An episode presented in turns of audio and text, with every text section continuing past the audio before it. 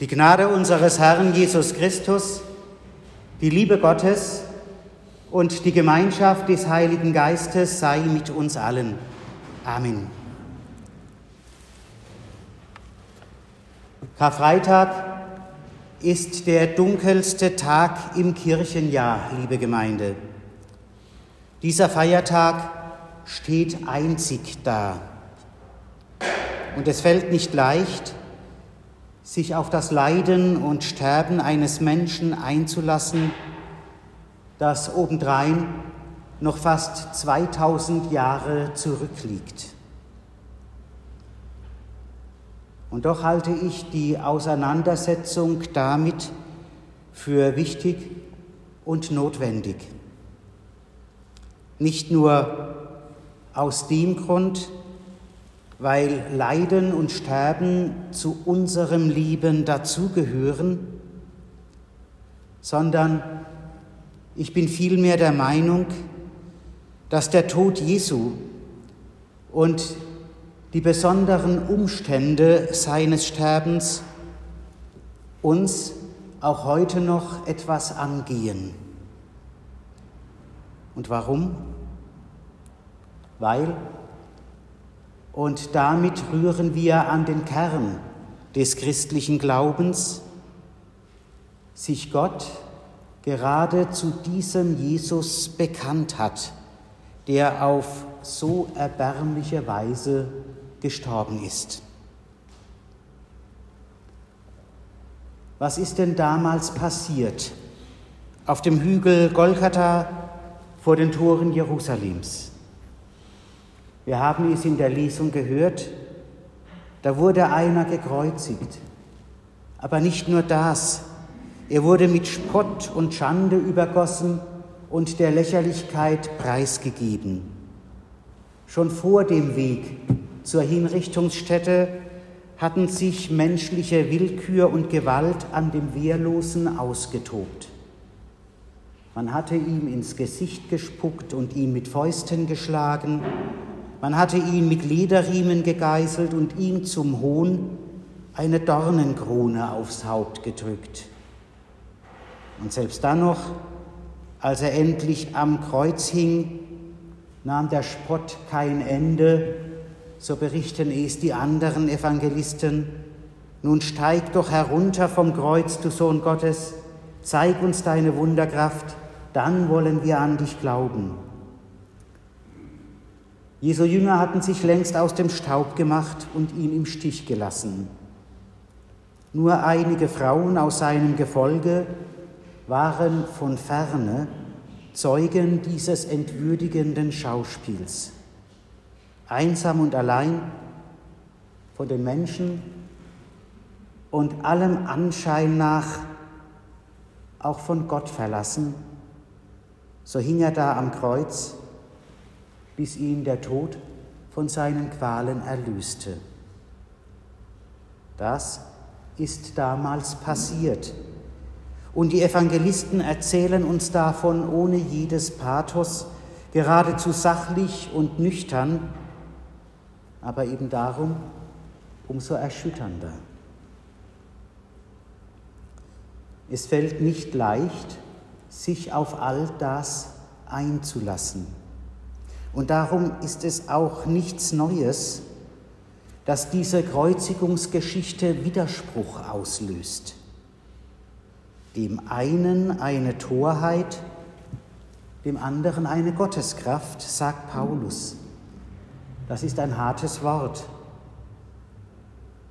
Am Karfreitag versuchen wir, uns dem Geheimnis des Kreuzes zu öffnen, wohlwissend, dass jene paulinische Eindeutigkeit uns alle betroffen macht. Fangen wir nicht immer wieder neu an zu fragen, wie kann das sein, dass Gott seinen Sohn opferte? Wie kann das sein, dass einer für andere starb? Wie kann das sein, dass das Erlösungswerk vollzogen ist, die Welt aber so unerlöst sich gibt, dass einen schaudert. Wir ahnen, dass die Teilhabe am Geheimnis des Kreuzes erst am Ende eines langen und mitunter auch erschütternden Erfahrungsweges stehen kann, eines Weges, auf dem trotz allem, was widerfuhr, Gottes Führung zu erkennen ist. Der solches erlebt, begreift dies als großes Geschenk Gottes. Helmut James von Moltke, der Kopf des Kreisauer Kreises im Widerstand gegen Hitler, beschreibt eine solche Erfahrung. Zwölf Tage vor seiner Hinrichtung schreibt er in der Gefängniszelle in Berlin-Tegel an seine Frau. Denk mal, wie wunderbar Gott dies sein unwürdiges Gefäß bereitet hat. In dem Augenblick, in dem die Gefahr bestand, dass ich in aktive Putschvorbereitungen hineingezogen wurde, wurde ich rausgenommen. Dann hat er mich so gedemütigt, wie ich noch nie gedemütigt worden bin, so dass ich meine Sündhaftigkeit endlich nach 38 Jahren verstehe, so dass ich um seine Vergebung bitten, mich seiner Gnade anvertrauen lerne. Dann lässt er mich in unerhörter Tiefe den Abschiedsschmerz und die Todesfurcht und die Höllenangst erleben, damit auch das vorüber ist. Dann stattet er mich mit Glaube, Hoffnung und Liebe aus, mit einem Reichtum an Dingen, der wahrlich überschwänglich ist. Zu welch einer gewaltigen Aufgabe ist dein Mann ausersehen gewesen.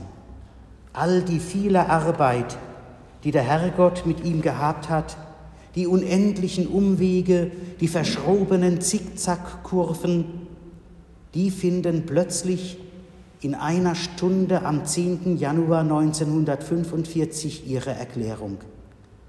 Alles bekommt nachträglich einen Sinn, der verborgen war.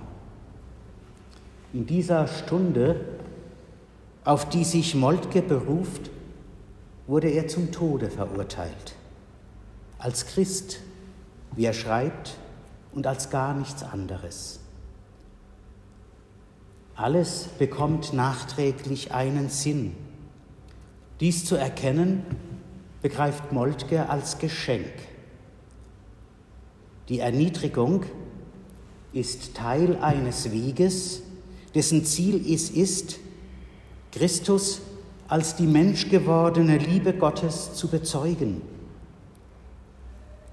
Und so ist Moltke einer von vielen in der langen Geschichte Gottes mit seinen Menschen, dem die Weisheit Gottes im Kreuz erfahrbar wurde. Er lässt andere daran teilhaben, und löst bei uns heute staunende Betroffenheit aus. Kaum zu glauben, dass die tiefste Erniedrigung, die Demütigung, die gottverlassene Einsamkeit, die Todesangst, dass all dies als Führung Gottes erfahren und geglaubt werden kann. Wer die nun folgende Erfahrung gemacht hat, wir wissen es nicht. Wer die nun folgende Erfahrung gehört, gesehen, miterlebt oder nur durch Hörensagen mitbekommen, aber uns überliefert hat, wir wissen es ebenfalls nicht. Wir wissen nur, dass diese Erfahrung so wesentlich ist, dass sie in ihrer liedähnlichen Form Jahrhunderte überdauert hat, Menschen gestärkt und in ihrer Weise auf Christus hingewiesen hat. Es ist der Predigtext, über den ich am heutigen Karfreitag nachdenken möchte, und er steht beim Propheten Jesaja im 53. Kapitel. Dort heißt dies: Aber wer glaubt dem, was uns verkündet wurde, und wem ist der Arm des Herrn offenbart? Er schoss auf vor ihm wie ein Reis und wie eine Wurzel aus dürrem Erdreich. Er hatte keine Gestalt und Hoheit. Wir sahen ihn, aber da war keine Gestalt, die uns gefallen hätte. Er war der allerverachtetste und unwerteste, voller Schmerzen und Krankheit. Er war so verachtet, dass man das Angesicht vor ihm verbarg. Darum haben wir ihn für nichts geachtet. Für wahr, er trug unsere Krankheit und lud auf sich unsere Schmerzen. Wir aber hielten ihn für den, der geplagt und von Gott geschlagen und gemartert wäre. Aber er ist um unserer Missetat willen verwundet und um unserer Sünde willen zerschlagen. Die Strafe liegt auf ihm, auf dass wir Frieden hätten, und durch seine Wunden sind wir geheilt. Wir gingen alle in die Irre wie Schafe, ein jeder sah auf seinen Weg. Aber der Herr warf unser aller Sünde auf ihn. Als er gemartert ward, litt er doch willig und tat seinen Mund nicht auf wie ein Lamm, das zur Schlachtbank geführt wird. Und wie ein Schaf, das verstummt vor seinem Scherer, tat er seinen Mund nicht auf. Er ist aus Angst und Gericht hinweggenommen. Wer aber kann sein Geschick ermessen? Denn er ist aus dem Lande der Lebendigen weggerissen, da er für die Missetat meines Volkes geplagt war. Und man gab ihm sein Grab bei Gottlosen und bei Übeltätern, als er gestorben war, wiewohl er niemand Unrecht getan und kein Betrug in seinem Munde gewesen ist. So wollte ihn der Herr zerschlagen mit Krankheit. Wenn er sein Leben zum Schuldopfer gegeben hat, wird er Nachkommen haben und in die Länge leben, und des Herrn Plan wird durch seine Hand gelingen. Weil seine Seele sich abgemüht hat, wird er das Licht schauen und die Fülle haben. Und durch seine Erkenntnis wird er, mein Knecht, der Gerechte, den vielen Gerechtigkeit schaffen, denn er trägt ihre Sünden. Darum will ich ihm die vielen zur Beute geben, und er soll die Starken zum Raube haben, dafür, dass er sein Leben in den Tod gegeben hat und den Übeltätern gleichgerechnet ist, und er die Sünde der vielen getragen hat und für die Übeltäter gebeten. Nicht die Frage, wer mit diesem Gottesknecht gemeint ist, entscheidet über den Wert dieses alttestamentlichen Textes für uns Christen, liebe Gemeinde. Aber wer das Antlitz des Gekreuzigten vor Augen diesen Text hört, wird ganz unmittelbar in die Solidarität aller Erniedrigten und Geschlagenen geführt, ob Juden, ob Christen, ob damals, ob heute. Für ihn ist der gekreuzigte Christus gegenwärtig in allen Entrechteten und Armseligen dieser Welt. Und so will es denn auch die Anonymität unseres Liedes. Der Leidende schlechthin wird uns vor Augen geführt. Sowohl der Kranke, der von Gestalt benachteiligte und verachtete, als auch der von anderen gemarterte, geschlagene, das Opfer unmenschlicher Übergriffe auf Leib und Leben. Ihm ist letztendlich die Fülle des Lebens zugesagt. Und der alte jüdische Text geht noch weiter.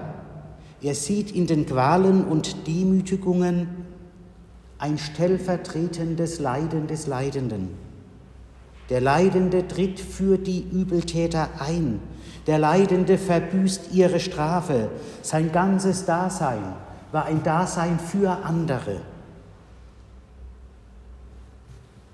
Diese prophetische Rede fußt auf Erfahrungen des Leides.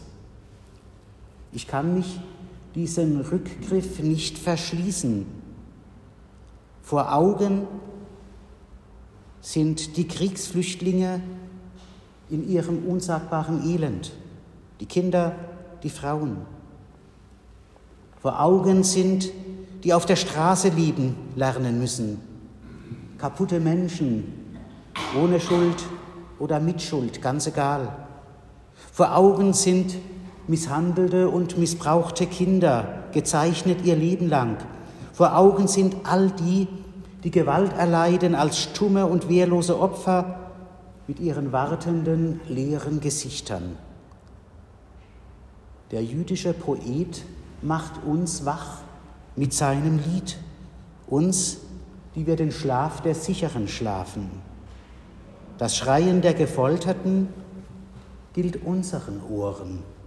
Das Stöhnen der Ermordeten will uns erreichen. Die Hungernden in Afrika und Asien hungern für uns. Das Ja des Gottesknechts im Leiden ist nicht eine Zustimmung zum Leiden. Es ist eine Zustimmung zur Stellvertretung. Jeder Leidende fragt sich, warum? Warum gerade ich? Doch im Glauben wird er nur diesen als den guten Willen Gottes erkennen, dass durch ihn andere wach werden. Der Gottesknecht ist der Bote Gottes, der die Verstrickung aller Menschen bekannt macht und den erlösenden Gott ausruft. Und darin ist ihm jeder Leidende gleich. Und also ist das Leiden des Gottesknechtes auch ein Protest gegen das Leiden. Und auch darin ist ihm jeder Leidende gleich.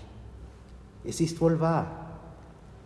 Immer wieder dient das Bild vom Lamm, das zur Schlachtbank geführt wird, dazu, das stille Dulden, die demütige Ergebenheit in das Leiden zu fordern. Doch dieses Missverständnis wird dem Auftrag des Leidenden nicht gerecht. In seiner Willigkeit verkörpert das Lamm das Ja zur Stellvertretung. In seiner Unschuld weckt es aber zugleich den Protest gegen sinnloses Leiden und Sterben. Und schließlich ist dem Gottesknecht die Befreiung, die Schau des Lichtes, das Leben in Fülle verheißen. Auch darin ist ihm jeder Leidende gleich. Gott ist mit ihm, auch jenseits allen Vorstellungsvermögens. Er ist Hoffnungsträger für sich und für die anderen, auch für uns.